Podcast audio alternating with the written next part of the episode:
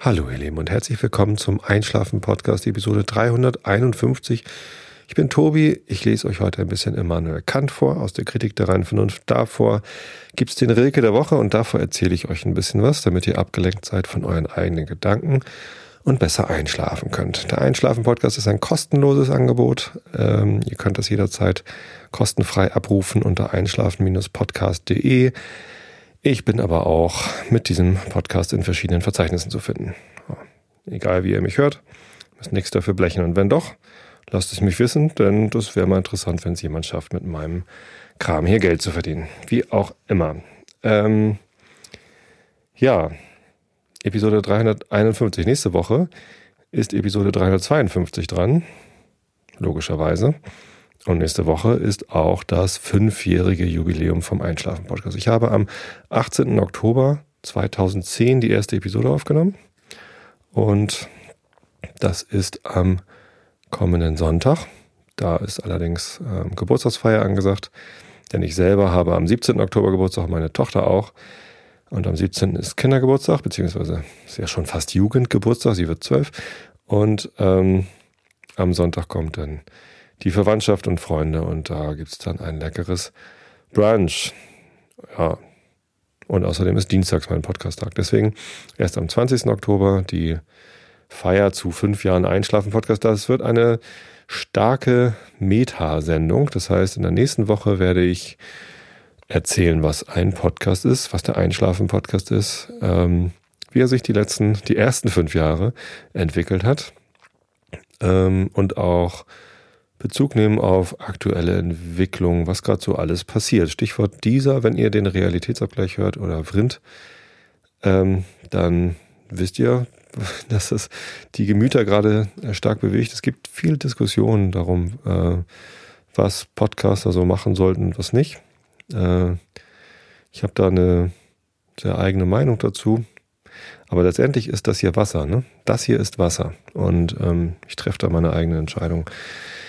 Und wenn da sehr viele Leute unglücklich damit sind, dann sollen sie es halt sein. Mir ist das zwar, mh, hm, mir ist es zwar ein, äh, ja, ich, ich habe Interesse daran, was andere Leute äh, denken und ich, ich höre mir das auch gern an, aber ja, im Moment geht's da ziemlich zur Sache. Äh, darüber rede ich dann aber erst nächste Woche. Ich wollte es nur äh, schon mal ähm, darauf hinweisen, dass da nächste Woche was dazu kommt. Und heute nicht. Heute rede ich stattdessen über Backen.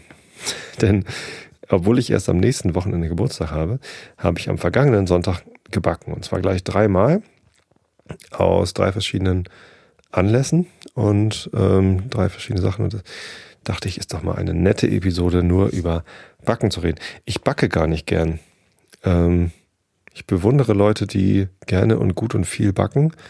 Ich traue mich das immer nicht. Das ist, Backen ist so unagil. Ich bin ja Agile Coach. Das heißt, ich berate Leute darin, wie sie agiler werden.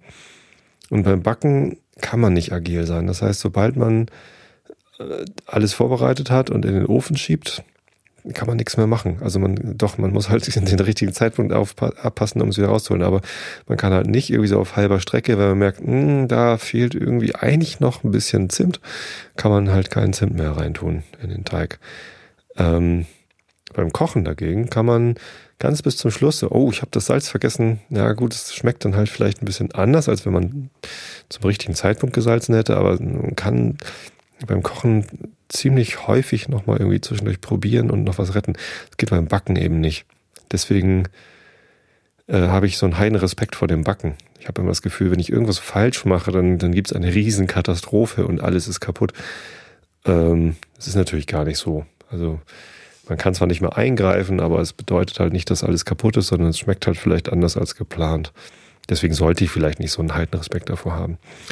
Aber habe ich. Ähm, weiß gar nicht genau, wo das herkommt. Ich koche sehr gerne. Da habe ich in der letzten Episode gerade erzählt. Ähm, und das macht mir richtig viel Spaß. Ich würde nicht mal behaupten, dass ich ein besonders guter Koch bin. Ich habe äh, mich viel mit indischem Kochen beschäftigt, habe ich auch schon oft erzählt, dass ich ein ganz tolles Kochbuch mal entdeckt habe. Das heißt 50 Great Curries of India von Camelia Punjabi. Gibt es auch in der deutschen Übersetzung, aber ich habe das Original auf Englisch und das, das macht echt Spaß, danach zu kochen. Zum Backen haben wir auch ein paar Bücher, aber ich kann mich dann immer nicht so richtig entscheiden. Und dann lande ich doch meistens wieder bei Chefkoch, diese Community unter chefkoch.de und suche mir da irgendwelche Rezepte raus. Ja, ähm, drei unterschiedliche Anlässe habe ich gesagt. Der erste Anlass war, dass wir in der Firma, ich bin da ja, wie gesagt, Agile Coach und auch Scrum Master in zwei Teams und das eine dieser Teams, das hat eine Tradition, eine Verabredung, äh, dass alle zwei Wochen, nämlich jeweils an dem Montag, an dem nicht Retrospektive ist, wir machen zwei Wochen Sprints und ähm, alle zwei Wochen bedeutet das, dass so ein, so ein Sprintwechsel ist mit äh, ja, Abschluss, Review-Meeting, Retrospektive, wo man sich zusammensetzt und gemeinsam überlegt, ähm, was können wir denn im nächsten Sprint besser machen als im letzten ähm, und so weiter. Und neuer Sprint und mitten im Sprint, der Montag, ähm, da trifft sich das Team in der Kaffeeküche und isst gemeinsam Kuchen. So, äh, weiß gar nicht, ob das einen konkreten Namen hat, dieses Meeting, aber es ist so die Jellyfish-Kuchenschlacht oder so. Ein anderes Team nennt das Fika. Das finde ich total ähm, nett, weil Fika der schwedische Begriff dafür ist, für, für äh, Kuchenessen. Also Kaffee und Kuchen heißt das ja, glaube ich im Deutschen. Kuchenpause, Kaffeepause, ich weiß es nicht. Ja, wie auch immer. Ähm, wir, wir treffen uns da und äh, Reihe um bringt jeder mal was mit. Da gibt es dann so ein, so ein Doodle, wo man sich eintragen kann. Äh, an dem und dem Tag könnte ich gerne was mitbringen. Und das ist halt ganz nett. Und als ich das erste Mal dran war, hatte ich eine Klattkaka gebacken, einen schwedischen Klebekuchen, so einen Schokoladenkuchen. Der ist wirklich sehr einfach zu machen. Das Rezept habe ich von äh, unseren Freunden gelernt, die nach Schweden ausgewandert sind. Ähm, und ja, das ist, das ist so unser Standardkuchen, den backen wir eigentlich ständig. Da habe ich nicht mal mehr Angst, dass irgendwas schief geht. Aber den hatte ich ja, wie gesagt, schon gebacken und ähm, andere Freunde, die bringen häufiger mal, wenn sie dann kommen, ähm, Cookies mit, also amerikanische Kekse, diese großen, die es eben auch bei Subway und sowas äh, immer gibt. Und die mag ich total gern. Ja, und da wollte ich mal solche Kekse backen. Da habe ich ähm, noch im Kopf gehabt, man braucht irgendwie Natron. Und tatsächlich hatte ich sogar noch Natron da. Ähm, das äh, war halt noch vom letzten Versuch übrig, diese Cookies zu backen. Ich habe das schon mal probiert oder gemacht. Ich konnte mich aber nicht mehr so richtig dran erinnern. Das Natron war aber gerade noch irgendwie ähm, frisch genug. Und dann habe ich gesucht bei Chefkoch nach einem American Cookies Rezept und der zweite Treffer war gleich American Cookies, wie bei Subway heißt das Rezept. Und dafür braucht man 280 Gramm Mehl, 250 Gramm Butter, 100 Gramm Zucker braun, 130 Gramm Zucker äh, ohne braun, also normalen Zucker, zwei Eier, ein Teelöffel Natron, halben Teelöffel Salz, ein Päckchen Vanillezucker und 200 Gramm Schokolade nach Wahl grob gehackt oder Nüsse. Ja, ähm, ich hatte gleich beides da, nämlich Nüsse und Schokolade und habe dann jeweils 100 Gramm genommen und dann diese Kekse gebacken. Man muss halt erst den Zucker, beide Sorten und äh, die Butter so schaumig schlagen, danach die Eier und das Salz dazugeben, ähm, dann das Mehl bis auf den letzten äh, Teelöffel äh, Teelöffelweise dazugeben. Das ist dann schon sehr fest. Deswegen gibt man nicht Teelöffel, sondern Esslöffelweise gibt man halt das Mehl dazu, weil alles Mehl auf einmal darunter zu rühren ist ziemlich schwierig. Und unter den letzten Esslöffel Mehl mischt man dann das Natron. Ja.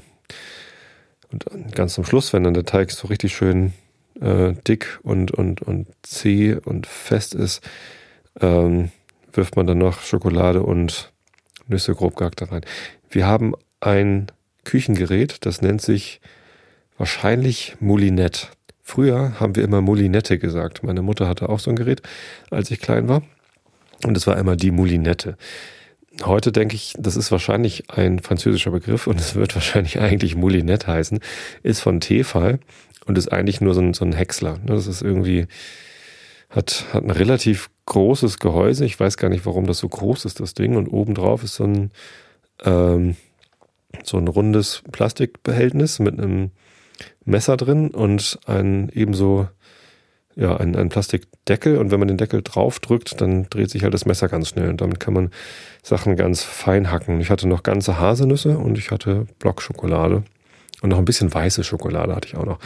Und das habe ich damit dann klein gehäckselt mit der Moulinette. ich weiß es wirklich nicht, wie das Ding heißen soll. Ich meine, es heißt ja auch Jogurette und nicht Jogurette, oder? Ich weiß es nicht. Ist ja auch egal. Vielleicht. Ähm, und dann habe ich die da reingetan. Genau, dann äh, macht man so Esslöffelgröße Kleckse auf Backpapier. Ich musste mir Backpapier von den Nachbarn leihen, weil ich äh, zwar wusste, dass ich Kekse backen würde, aber nicht darauf geachtet habe, Backpapier zu kaufen, obwohl mir bewusst war, dass das alle ist. Ziemlich blöd. Aber ich bin zu den Nachbarn rübergegangen, habe gefragt, äh, habt ihr Backpapier? Und ja, haben wir gekriegt, eine ganze Rolle und habe gesagt, nimm so viel du brauchst und bring den Rest zurück guter Trick. So musste ich dann ja nämlich wieder hin das zurückbringen und dann habe ich denen gleich noch Kekse mitgebracht, die über waren, weil es viel zu viele geworden sind. In dem Rezept steht äh, mit der Mengenangabe, die ich gerade vorgelesen habe, ergibt es 20 Stück. Das hat bei mir allerdings nicht 20 Stück ergeben, sondern mehr so fast 40. Vielleicht, ich weiß nicht, besonders klein nicht. Ich glaube, bei Subway sind sie eigentlich ein bisschen größer. Aber ich habe halt so wirklich einen, einen Esslöffel genommen, den gut gefüllt mit diesem Teig und dann auf das Backblech geklackst mit großem Abstand zueinander, weil die dann halt so auseinanderlaufen. Ne? Der, der Teig ist dann so fest, dass der also erstmal so als, als Paket dann da auf dem Backblech liegt, auf dem Backpapier.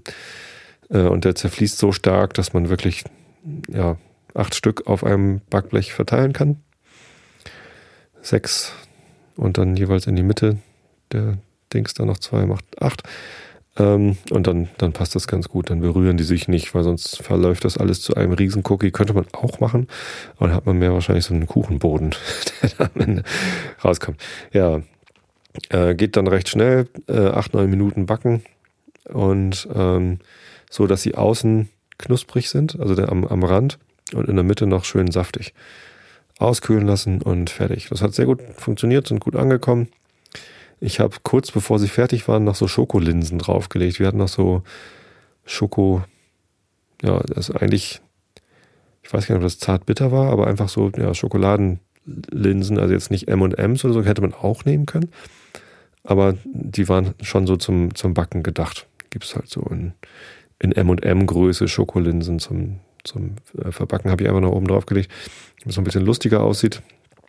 Und ja, das hat gut funktioniert, hat uns allen gut geschmeckt. Zumindest haben das die Kollegen behauptet und denen glaube ich das mal.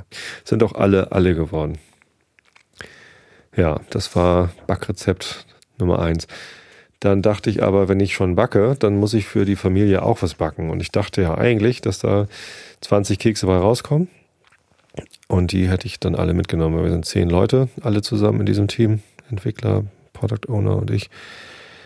Und für jeden zwei Kekse dachte ich, das wird schon irgendwie hinhauen. Ähm, dass ich dann so viele überhaben würde, ähm, war mir vorher irgendwie nicht klar. Das heißt, eigentlich hätte ich gar nicht noch was zusätzlich backen müssen, aber ich wollte irgendwie und wir hatten Äpfel und ich hatte irgendwie durch Zufall auf YouTube, nee, auf Facebook äh, ein, ein, ein Video gesehen, wo jemand Apfelrosen zubereitet. Und das sah so lustig aus und schön und lecker, dass ich dachte, Mensch, wir haben Äpfel und wir haben auch noch Blätterteig. Eigentlich ist alles da. Ähm, ich ich mache das jetzt einfach, ich probiere das mal. Hab dann auch auf Chefkoch nach einem entsprechenden Rezept gesucht und auch was gefunden. Ich habe jetzt, äh, ich hatte irgendwie auch nur ein Rezept gesehen, weil ich nach Apfelrosen gesucht hatte, zusammengeschrieben in einem Stück. Wenn man nach Apfel und Rose zwei Wörtern sucht, dann findet man noch ein paar mehr Rezepte. Ähm, ja, aber das war halt so das, was ich auch auf, äh, auf Facebook irgendwie noch im, im Gedächtnis gehalten hatte mit Blätterteig und ja, eigentlich geht es so, dass man sich auch noch ein, eine Art Marmelade macht in diesem Rezept. Darauf habe ich aber verzichtet und stattdessen ein Mango-Chutney genommen. Ich habe ja am, am Freitagabend äh, auch gekocht, indisch gekocht. und dazu einen Mango-Chutney gekauft bei, beim Frische Paradies, von dem ich in der letzten Episode erzählt hatte. Und ähm, das äh, Mango-Chutney, genau, wir haben so ein, so Standard-Mango-Chutney, das ich immer beim Inder kaufe, also bei Matabi in der langen Reihe. Da ist so ein indischer Supermarkt, wo man alle möglichen Gewürze bekommt. Und die haben einen Mango-Chutney, das ist in so einer Flasche mit einem quadratischen Grundriss relativ schmale, hohe Flasche Mango Chutney. Dunkelgrün, glaube ich, ist die, ist die Flasche. Also so ein, so ein Glas eigentlich. Also sieht fast aus wie eine Flasche, aber ist eigentlich mehr so ein Glas Mango Chutney. Äh, das mögen wir am liebsten. Ähm, nun gab es da im Frische Paradies aber ein Mango Chutney, das so ein bisschen edler aussah. Das hieß, glaube ich, von, von Stokes. Sah interessant aus, dachte ich, Mensch, mal wieder was Neues probieren. Ich bin ja immer so neugierig. Ähm, habe ich mitgenommen und dann haben wir das probiert und es war nicht so lecker als Mango-Chutney, weil es sehr marmeladig war. Also es war sehr süß, hat sehr stark nach Zimt geschmeckt, was ja nicht falsch ist. Aber es fehlte uns so ein bisschen die, die, ja, die Mango-Präsenz und die, die Schärfe. Also ich finde, so ein Mango-Chutney muss auch ein bisschen scharf sein. Ähm, das war tatsächlich mehr so eine, eine Zimtmarmelade mit ein bisschen Mango drin. Und da dachte ich, Mensch, das passt doch super, Zimt und Apfel. Also habe ich das für die Apfelrosen genommen. Letztendlich habe ich mich äh, an dem Rezept nur so entlang gehangelt, was die Behandlung der Äpfel angeht. Und genau das ist mir zum Verhältnis geworden. Wir hatten Äpfel hier, die habe ich aufgeschnitten und dann in so, äh, ne, also in Viertel geschnitten, dann das Kerngehäuse rausgeschnitten und dann in relativ dünne Scheiben. So, und jetzt stand in dem Rezept, man soll die Apfelscheiben in, äh, in den Topf werfen, in dem Wasser ist. Vier Tassen Wasser, zwei Esslöffel, warte mal, ich gucke mal lieber nur nach. Was steht da? Vier Tassen Wasser, zwei Esslöffel Zucker, zwei Esslöffel Zitronensaft. Und ja, das habe ich gemacht. Und dann soll man die Scheiben kurz, also das, Ganze kurz aufkochen und dann kurz köcheln lassen. Äh, zwei Minuten leicht kochen lassen und dabei immer wieder nachprüfen, wie weich die Apfelscheiben sind. Ähm, ja, das Zeug hat aufgekocht und ich habe das dann sofort irgendwie runtergenommen, weil das irgendwie äh, ein bisschen zu doll gekocht hat. Ich weiß nicht, ob das irgendwie schon länger gekocht hat und ich es zu spät gemerkt habe, aber dann war es zu weich. Also das ist dann mehr so ein, äh, so ein Apfel, Kompott geworden, den ich da mir zusammen gekocht habe. Ich habe das dann schnell abgegossen und abkühlen lassen. Ähm, durch, ein, durch ein Sieb, durch so ein, durch so ein Nudelsieb abgegossen. Das Wasser aufgefangen. Das war dann tatsächlich ein relativ leckerer Apfelsaft, der da übrig geblieben ist. Ein bisschen zu süß vielleicht, aber ähm, ja, das, das haben wir dahinter noch getrunken, als es abgekühlt war. Ähm, aber die Äpfel waren halt ähm, ja, zerstört sozusagen. Eigentlich ist die Idee, dass man aus den Blätterteigplatten, äh, da schneidet man schmale Streifen, beschmiert diese Streifen mit der Marmelade, die man da hat. Äh, ich also mit dem Mango-Chutney. Und dann legt man die Apfelscheiben, die man geschnitten so ein bisschen aufgeweicht hat, die legt man so, dass die, die runden Seiten der Apfelscheiben so ein bisschen über den Rand hinaus lugen und sich auch überlappen. So, und wenn man dann, also laut Rezept muss man dann die, die Unterseite des, des Streifens noch irgendwie hochklappen und ähm, dann aufrollen. So, das habe ich probiert, die, äh, die Unterseite des Streifens mit dem. Oha, jetzt quietscht hier was. Achso, meine Frau ist nach Hause gekommen. Ähm, genau. Ähm, das habe ich probiert mit den leicht zu weich gewordenen Apfelstreifen. Und äh, beim Aufrollen ist mir dann die gesamte Pampe, die ich dann in dem, in dem, in dem äh, Streifen von dem Blätterteig hatte, da rausgerutscht und es war, war nicht gut. Was ich dann gemacht habe, um das Ganze zu retten, ist, also ich hatte noch so ein paar Apfel Scheiben, die wenigstens äh, scheibenförmig aussahen, auch wenn sie viel zu weich waren.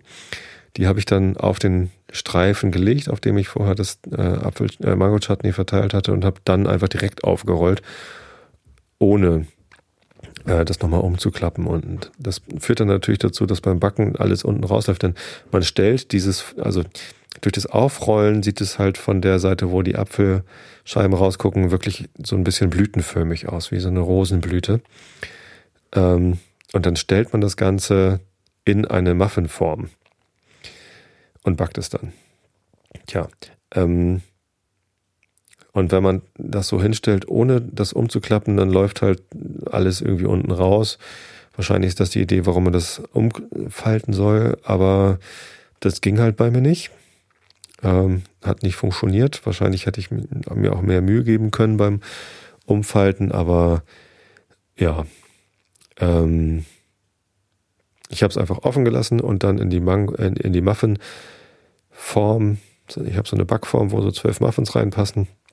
Da kann man ja auch so Papierförmchen reinlegen. Macht man ja sowieso, wenn man Muffins backt.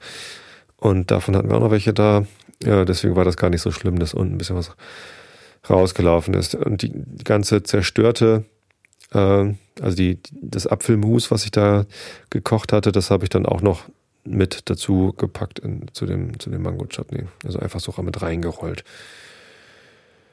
Laut Rezept sollte das dann wie lange? Sehr lange, irgendwie 220 Grad Umluft, 40 Minuten schön goldbraun gebacken werden. Das Zeug war nach 20 Minuten schon schwarz oben. Also ähm, ging viel schneller als gedacht. Ist halt nur, ja, was heißt schwarz? Also es war jetzt nicht schlimm verbrannt, aber so die, die Spitzen der Apfelstreifen, die oben rausgeguckt haben, ähm, die waren halt so ein bisschen angekohlt. Äh, konnte man aber noch mitessen oder eben auch abmachen, war nicht so schlimm. Sah ganz lustig aus, aber war nicht so wie geplant, also auch nicht rosenförmig. Und ich habe jetzt äh, im Anschluss gelernt, als ich dann das Bild dazu getwittert hatte, dass das gerade voll im Trend liegt. Der Paul Ripke, ein Fotograf, äh, der ähm, auch einen ganz tollen Fotoband ähm, gemacht hat, der irgendwie seit einem Dreivierteljahr auf meiner Amazon-Wunschliste ist übrigens. Ja, hint, hint. Ähm, Night in Rio heißt es, glaube ich. Also es ist halt so ein, so ein Sportfotograf und auch Porträtfotograf. Ähm, der hat sich selbst dabei fotografieren lassen, wie er auch gerade Apfelrosen gemacht hat. Und ähm, auf Twitter meldeten sich auch gerade ein paar Leute, die das gemacht haben. Ich glaube, das liegt gerade im Trend, Apfelrosen zu backen. Ist ja auch eine feine Idee, sieht wirklich hübsch aus. Solltet ihr, wenn ihr Spaß an sowas habt, mal probieren. Ist nicht ganz so trivial. Also ich glaube, wenn ich es nochmal probiere, würde ich die Apfelscheiben nicht ganz so dünn schneiden. Ich glaube, ich habe sie viel zu dünn geschnitten. Das waren so, ja, so zwei Millimeter äh, Scheiben. Im Rezept steht auch fünf Millimeter, sehe ich gerade. Sollen die Scheiben dick sein. So ganz genau kann ich das wahrscheinlich auch nicht äh, messen. Naja, ich, ich glaube, ich habe es zu dünn geschnitten und dann zu stark gekocht. Es kommt ja auch auf die Apfelsorte an, wahrscheinlich, wie stabil man das so hinkriegt. Und dann ist es wahrscheinlich einfach Übungssache. Letztendlich, geschmeckt haben die auch. Das war schon ganz okay. Ja. Auch davon hatten wir dann zwei Stück, über zwölf Stück sind es geworden. Ähm, drei waren über, die habe ich dann am nächsten Tag mit zur Arbeit genommen und zwei Kollegen noch damit glücklich gemacht. Äh, einer davon, äh, da hatte die Frau, äh, seine Frau hatte am, am Tag zuvor zufällig auch Apfelkuchen gebacken und haben wir quasi getauscht. Ich habe ihm so eine Apfelrose geschenkt und meinte, ach guck mal, ich habe hier noch ein Stück von, von unserem Apfelkuchen mit. Dann hat er mir das geschenkt und war ganz nett, haben wir sozusagen einen Apfelkuchentausch gemacht. War auch ganz lecker. Ja. Genau, das war das zweite Rezept. Und dann war es so, dass von den Blätterteigplatten, das ist ja immer in so einem Karton drin, äh, im Tiefkühlfach. Also ich habe den Blätterteig jetzt nicht noch selber gemacht, sondern fertigen Blätterteig aus dem Tiefkühlregal genommen. Da waren zwei Platten über. Ich hatte halt ein Muffinblech mit zwölf Formen und ähm, habe nur vier Platten verbraucht, die ich jeweils in drei Streifen geschnitten hatte. Und zwei Platten waren über. Und die wollte ich dann abends eben auch noch verbacken, weil die ja schon aufgetaut waren. Ähm, und dann habe ich gedacht, ach ja, zum Abendbrot kann man ja mal so Blätterteigtaschen machen. Habe dann geguckt, was ist denn so im Kühlschrank. Meint meine Frau, ja, das ist doch noch hier der, der Schasskäse. Äh, und der müsste auch mal gegessen werden. Und dann habe ich geguckt, was finde ich denn hier noch so? Und dann hatte ich noch, ähm, ich habe mal mit der Band ein Konzert in einer Weinhandlung gespielt. Ich habe hab davon berichtet. Und ähm, die haben uns als, ähm, als Bezahlung kein Geld gegeben, geben wollen, geben können, ähm, sondern wollten uns halt mit Naturalien bezahlen. Das war gerade zu der Zeit, als ich aber gar keinen Alkohol getrunken habe. Und dann habe ich stattdessen dort ein paar äh, Sachen bekommen, so ein Olivenöl und noch irgendwas und eine Olivenpaste. Äh, Olivada hieß die, glaube ich, aus schwarzen Oliven, eine Paste, die wir noch gar nicht angebrochen hatten. Die stand dann auch noch rum. Und dann habe ich gedacht, na gut, dann mache ich äh, Blätterteigtaschen, mache da einen Klecks von dieser Olivenpaste rein, setze da drauf einen kleinen Würfel äh, von dem Schafskäse, dann habe ich noch eine rote Paprika, so eine längliche, ganz klein, fein gewürfelt und da drüber gestreuselt sozusagen. Ähm, frischen Koriander hatte ich auch noch da vom indischen Kochen eben. Davon ein paar Blättchen rein und einen Tropfen Olivenöl. Und das Ganze dann eben nach oben hin so zugewickelt einfach. Also die, die, die Ecken von, haben so ein Quadrat geschnitten und dann die Ecken hochgeklappt mit Eigelb zugeklebt. Obendrauf noch ein bisschen Eigelb gestrichen, damit es schön knusprig wird. Und da hatten wir dann eben auch nochmal so acht Päckchen. Ich hatte zwei Platten über, habe da jeweils äh, vier Quadrate draus gemacht. Also die, die Platten, die sind ja so rechteckig. Ich habe das noch ein bisschen ausgerollt, ähm, damit es quadratisch ist und weil ich das gern mag, wenn der Blätterteig noch ein bisschen dünner ist. Ich weiß gar nicht, ob das so geschickt ist, den Blätterteig nochmal dünner zu rollen, als er eh schon ist. Es überhaupt, ja, hat halt funktioniert, ist ja auch egal. Ähm, genau, das dann in den Ofen, bis es schön knusprig braun ist. Und das war dann nochmal so unser improvisierter Blätterteig-Taschen mit Schafkäse und Paprika und Olivenpaste gefüllt. Abendbrot-Snack. Kinder waren nicht ganz so begeistert wie von dem Apfelzeugs und am liebsten mochten die Kinder übrigens die Kekse. das hatte am besten funktioniert. Ähm, die Apfelteigtaschen waren aber auch lecker, waren zumindest mal lustig zu machen. Ähm, und diese Schafskäse-Taschen, mir hat es gut geschmeckt. Meine Frau hat sie auch gern gegessen. Für die Kinder war das nix. Die Große hat sich gleich geweigert und gesagt, nee, Schafskäse mag ich eh nicht. Ähm, die Kleine hat es immerhin probiert, sogar zweimal probiert. Ne? Einmal einen kleinen Happen probiert und gesagt, nee, mag ich nicht. Und habe dann gesagt, na, so ein Viertel wird sie doch nochmal probieren wollen. Ähm, hat ihr dann aber doch nicht so gut geschmeckt und ja, dann haben meine Frau und ich halt uns daran erfreut. Die meinte dann, es wäre vielleicht noch netter gewesen, den Schafskäse klein zu bröseln, um ihn besser mit dem mit den restlichen Zutaten, also der Paprika, Koriander und der Olivenpaste dann zu vermischen und dann quasi die Blätterteigtaschen mit einer etwas homogeneren Masse zu füllen. Ich fand das aber eigentlich ganz lustig, dass das innen drin noch so Struktur hat. Also es war ein, also der größte Teil war dann sicherlich Schafskäse und außenrum um den Schafskäse waren dann eben kleine Paprikaschnipsel, die dann auch nach dem Backen noch ihre festere Struktur hatten. Ähm, meine Frau fand das nicht so schön mit dem Paprika, äh, mit, mit, mit dem Schafskäseklotz da drin. Ähm, ich fand das aber ganz lustig. Ist wahrscheinlich dann Geschmackssache. Ja, wir haben in letzter Zeit häufiger mal dieses, häufiger mal, einmal gemeinsam äh, diese Fernsehshow The Taste geguckt. Da geht es darum, den perfekten Löffel zu machen. Ein etwas merkwürdiges Konzept, wie ich finde, dass, äh, dass Gerichte geschaffen werden müssen, die halt so auf einen Löffel passen, auf dem Löffel. Das sind diese großen Löffel, die irgendwie so komisch geschwungen sind da in dieser Fernsehshow. Und ähm, diese Löffel müssen halt erstens nett aussehen und hübsch gestaltet sein. Zweitens irgendwie ein vollständiges Gericht beinhalten. Also es ist nicht so wie wenn man ein, ein Gericht zubereitet und dann mit einem Löffel isst, dann hat man auf dem Löffel ja manchmal nur, also oder auf der Gabel nur eine Kartoffel und dann nur ein Stück Fleisch oder manchmal, also jeder kann sich halt selber entscheiden, wie viel man gleichzeitig in den Mund nehmen möchte. Ähm, und bei dieser Show ist es so, dass man halt den ganzen Löffel so in den, in den Mund schiebt und dann halt das gesamte Geschmackserlebnis auf einmal wahrnimmt.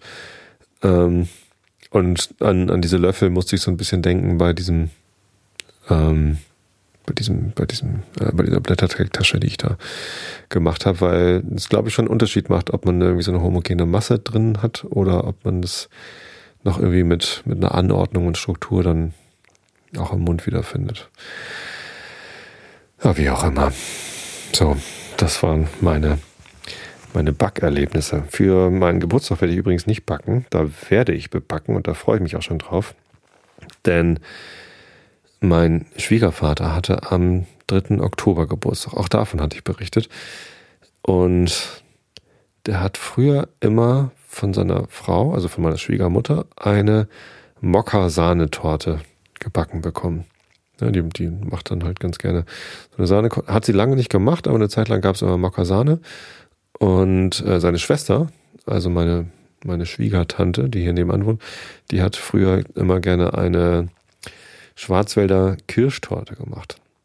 So, und immer wenn es darum ging, zu einer Feier, äh, was gibt's denn dann so zum, äh, zum Kaffee, hat er sich äh, dann, wenn als dann mal keine Torte gab, und man muss ja eigentlich auch nicht zu jeder Feier und zu jedem Kaffee so eine, so eine fette Sahnetorte machen, sondern häufig gab es halt einen Kuchen ähm, oder was anderes. Und ähm, das ist ja auch gut. Also gerade wenn man eine Feier hat, wo man eh schon viel gegessen hat, zum Mittag will man nicht zum, zum Kaffee dann schon wieder Sahnetorte essen. Ist ja auch meistens ziemlich mächtig. Da hat er sich dann immer so scherzhafterweise beschwert, warum denn keine Schwarzwälder Kirschmocker-Sahnetorte auf dem Tisch stünde. Also eine, eine Kombination aus den beiden und oder ähm, Mokka, Schwarzwälder, ich weiß nicht genau, wie, wie seine Bezeichnung dafür war, aber er hat es halt immer so äh, in einen Topf geworfen, beziehungsweise in eine Tortenform. Und ja, am 3. Oktober dieses Jahres, also vor zwei Wochen, stand dann tatsächlich äh, ein entsprechendes Konstrukt äh, auf dem Tisch. Da hat dann seine Frau ihn damit überrascht, dass es jetzt tatsächlich eine Schwarzwälder Kirschmocker-Sahnetorte gab. Und ähm, das war halt mal so ein Experiment, wie denn das wohl schmeckt, wenn man eine Schwarzwälder Kirschtorte mit einer Mokka-Sahnetorte verschmelzt, ver vermengt, ver vermischt, kombiniert. Und ähm, das war so lecker. Ich habe mir, mir hat das richtig gut geschmeckt. Ich habe äh, die Torte, ich habe glaube ich zwei Stücken von dieser Torte gegessen, obwohl ich eigentlich gar keinen Hunger hatte äh, und zumindest nicht so viel Hunger. Und ja, dann hieß es gleich, ja, ist wohl klar, was ist zu deinem Geburtstag? Und ich habe mir dann gleich von meiner Schwiegermutter gewünscht, dass sie so eine Schwarzwälder Mokka Sahne Kirschtorte macht und das ja gibt's dann hier halt am Sonntag Außerdem macht meine Mutter ihren, äh, ihre Käsekuchengeschichte, äh, die sie seit, seit 100 Jahren gefühlt irgendwie zubereitet. Also seit, seit ich denken kann, gibt es diesen Käsekuchen. Ähm, und auch traditionell backt meine Schwiegermutter für die Kinder, äh, und meine Tochter hat ja auch Geburtstag, eine, ähm, ein Herzkuchen. Das ist so ein, so ein Topfkuchen in Herzform, relativ hoch und ähm, ja, auch, auch sehr lecker, aber auch sehr viel. So, das ist halt irgendwie so ein, so ein Riesending immer. Ähm, tja, und meine Frau macht noch eine Eistorte, weil meine Tochter sich eine Eistorte gewünscht hat. Und das reicht dann auch. So viele Leute sind wir gar nicht, dass wir so viele Torten essen müssen. Aber ja, das wird bestimmt sehr lecker. So, jetzt schaue ich mal, ob es im Chat noch äh, sachdienliche Hinweise gibt. Oh, die Monja ist im Chat. Das ist aber schön.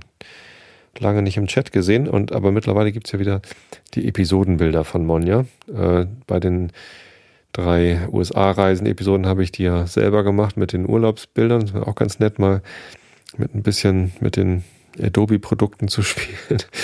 Ich bin da nicht so der, der Profi eigentlich, was Illustrator angeht. Das kann die Monja viel besser als ich. Hat aber trotzdem Spaß gemacht, da mal ähm, das Schaf selber in einem Foto zu verstecken. Ich entschuldige mich an dieser Stelle nochmal dafür, dass die Episodenbilder der jener drei äh, USA-Reisen-Episoden äh, eigentlich viel zu groß waren. Ich glaube, jeweils vier Megabyte groß oder so. Das macht man ja eigentlich nicht, so riesen Datenmengen schon in das Episodenbild zu packen. Aber naja, So, und jetzt schreibt die Monja hier, ich war mal Manager in einem Subway Store. In den USA gibt es viel mehr Variationen dieser Cookies. Aha, interessant. In den deutschen Stores gibt es immer nur die vier Standardsorten. Tja, interessant. Ähm, und der Takamano schreibt, wenn man kein Hühnereiweiß verträgt, fallen fast alle süßen Backwaren flach. Das ist allerdings doof. Möge die Nacht mit euch sein, schreibt Tobi van Kenobi. Auch sehr schön. Ähm, tja. Mit Enten und Straußeneiern klappt's. Dann muss man wohl viel selber backen, denn beim Bäcker findet man sowas wahrscheinlich eher nicht. Aber wo bekommt man denn Enten und Straußeneier? Vielleicht im frische Paradies, oder? Na, interessant. Gut, dann kommen wir jetzt zum Rilke der Woche. Der heißt heute, wo ist er denn? Der heißt Ist ein Schloss. Ist ein Schloss. Das vergehende Wappen über dem Tor, Wipfel wachsen wie flehende Hände höher davor. In das langsam versinkende Fenster stieg eine blinkende blaue Blume zur Schau.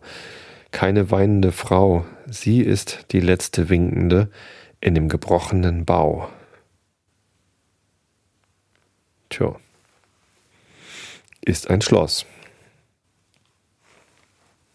Das erinnert mich ans Schlösser knacken bzw. Schlösser öffnen, freue ich mich schon auf den nächsten äh, Chaos Communication Congress, der zwischen Weihnachten und Neujahr wieder in Hamburg stattfinden wird, im CCH.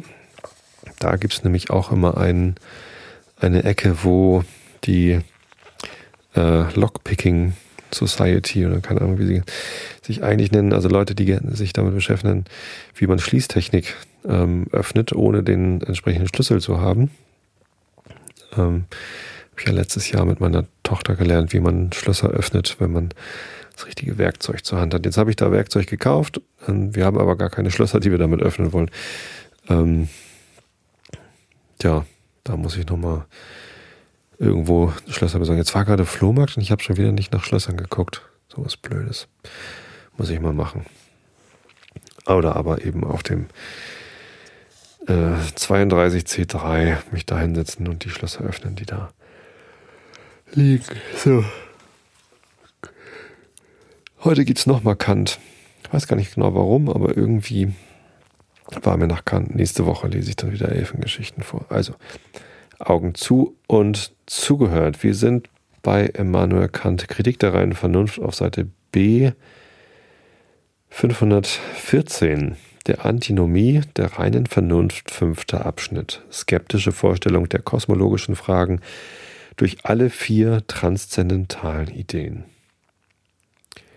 Wir würden von der Forderung gern abstehen, unsere Fragen dogmatisch beantwortet zu sehen, wenn wir schon zum Voraus begriffen, die Antwort möge ausfallen, wie sie wollte, so würde sie unsere Unwissenheit nur noch vermehren und uns aus einer Unbegreiflichkeit in eine andere, aus einer Dunkelheit in eine noch größere und vielleicht gar in Widersprüche stürzen.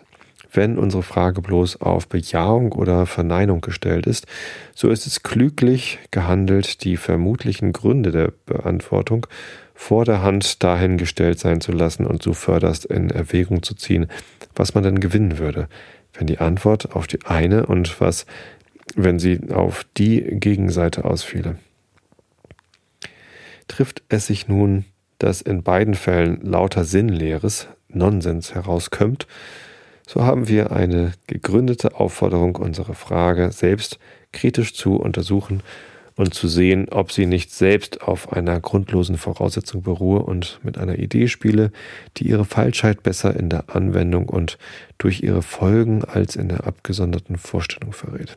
Das ist der große Nutzen, den die skeptische Art hat, die Fragen zu behandeln, welche reine Vernunft an reine Vernunft tut und wodurch man ein großes dogmatisches eines großen dogmatischen Wustes mit wenig Aufwand überhoben sein kann um an dessen Stadt eine nüchterne Kritik zu setzen, die als ein wahrer, wahres Katarkion, nein, Katarktikon. In der akademischen Ausgabe heißt es Katarkti. Ich weiß nicht mehr, was es bedeutet und ich finde auch gerade den Unterschied nicht. Katarktikon oder Katarktikon? Katartikon, aha. In der akademischen Ausgabe ist das mit TH geschrieben, bei dem, bei dem ersten T. Ähm, dafür aber Katartikon. Und äh, in der nicht akademischen Ausgabe, was immer das bedeutet, steht da Katarktikon ohne TH. Den Wahn zusammen seinem Gefolge der Vielwisserei glücklich abführen wird. Jetzt könnt ihr alle bestimmt richtig gut schlafen. Wenn ich demnach von einer kosmologischen Idee zum Voraus einsehen könnte, dass auf welche Seite des Unbedingten der regressiven Synthesis der Erscheinungen sie sich auch schlüge, so würde sie doch für einen jeden Verstandesbegriff entweder zu groß oder zu klein sein.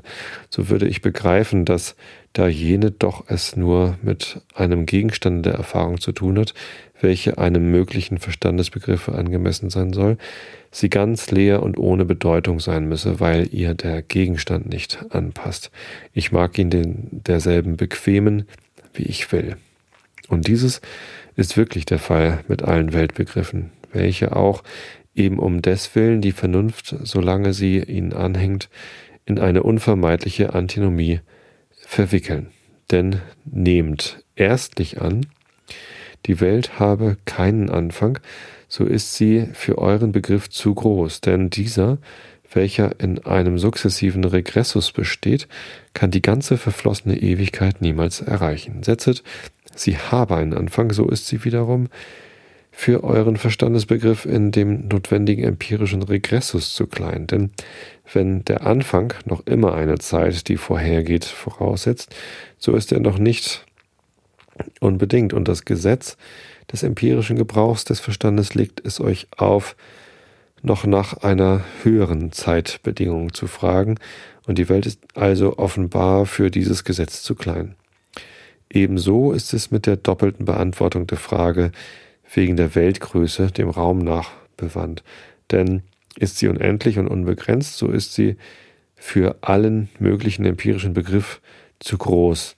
Ist sie endlich und begrenzt, so fragt ihr mit Recht noch, was bestimmt diese Grenze?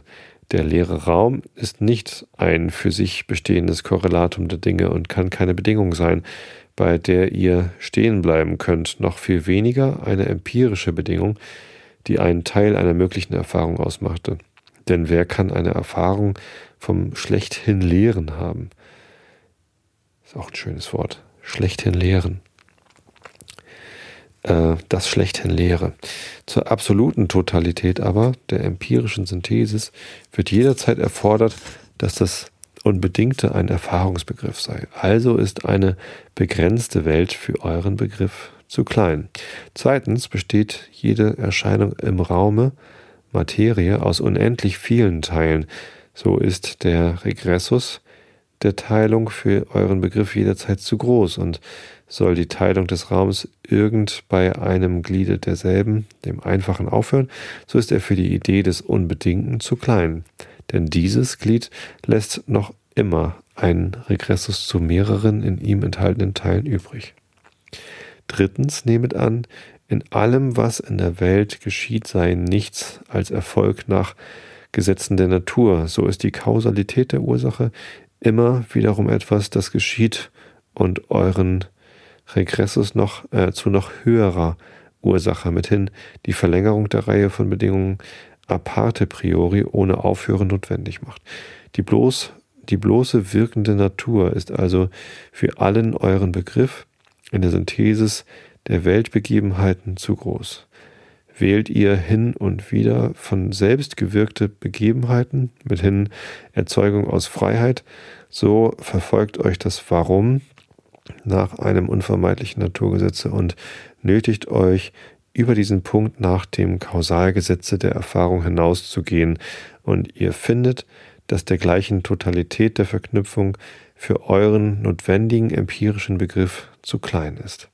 Viertens, wenn ihr ein schlechthin notwendiges Wesen, es sei die Welt selbst oder etwas in der Welt oder die Weltursache annehmt, so setzt ihr es in eine von jedem gegebenen Zeitpunkt unendlich entfernte Zeit, weil es sonst von einem anderen und älteren Dasein abhängend sein würde. Als denn ist aber diese Existenz für euren empirischen Begriff unzugänglich und zu groß, als dass ihr jemals durch irgendeinen fortgesetzten Regressus dazu gelangen könntet. Ist aber eurer Meinung nach alles, was zur Welt, es sei, es sei als bedingt oder als Bedingung gehöret, zufällig, so ist jede euch gegebene Existenz für euren Begriff zu klein, denn sie nötigt euch, euch noch immer nach einer anderen Existenz umzusehen, von der sie abhängig ist. Wir haben in allen diesen Fällen gesagt, dass die Weltidee für den empirischen Regressus mithin jeden möglichen Verstandesbegriff entweder zu groß oder auch für denselben zu klein sei. Warum haben wir uns nicht umgekehrt ausgedrückt und gesagt, dass im ersteren Falle der empirische Begriff für die Idee jederzeit zu klein, im zweiten zu groß sei und mithin gleichsam die Schuld auf dem empirischen Regressus hafte, anstatt dass wir die kosmologische Idee anklageten, die sie im zu viel oder zu wenig von ihrem Zwecke, nämlich der möglichen Erfahrung, abwiche. Der Grund war dieser.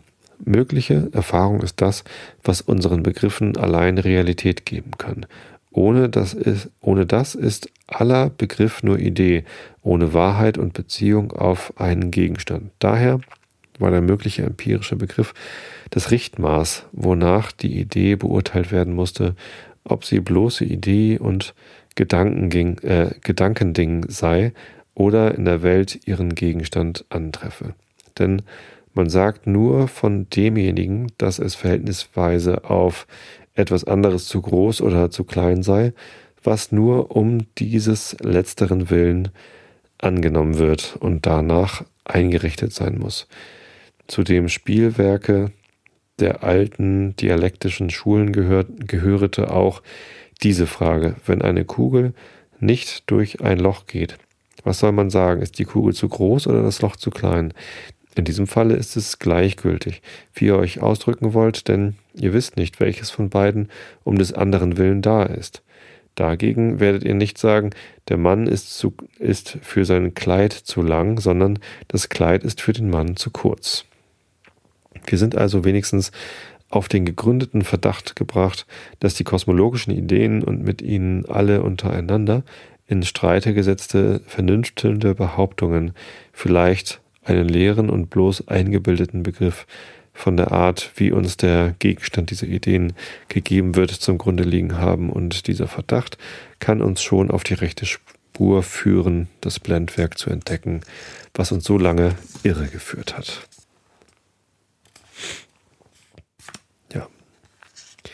Der nächste Abschnitt heißt der Antinomie der reinen Vernunft. Sechster Abschnitt, der transzendentale Idealism als der Schlüssel zur Auflösung der kosmologischen Dialektik. Und darauf seid ihr jetzt so gespannt, dass ihr ganz schnell einschlaft, damit die Tage, die vergehen, bis ich das vorlese, schneller kommen. Äh, schneller vergehen, natürlich. Ich wünsche euch allen, dass ihr gut schlaft diese Woche, bis die nächste Episode kommt. Vielleicht hört ihr ja aber auch gar nicht in diesem Rhythmus, in dem ich aufnehme, was sogar ziemlich wahrscheinlich ist. Insofern wünsche ich euch einfach so ähm, ausreichende Erholung, wann auch immer ihr schlafen müsst. Äh, viel Gesundheit. Denn Gesundheit ist wirklich wichtig. Und Schlafen macht gesund. Und ich habe euch alle lieb. Bis zum nächsten Mal. Gute Nacht.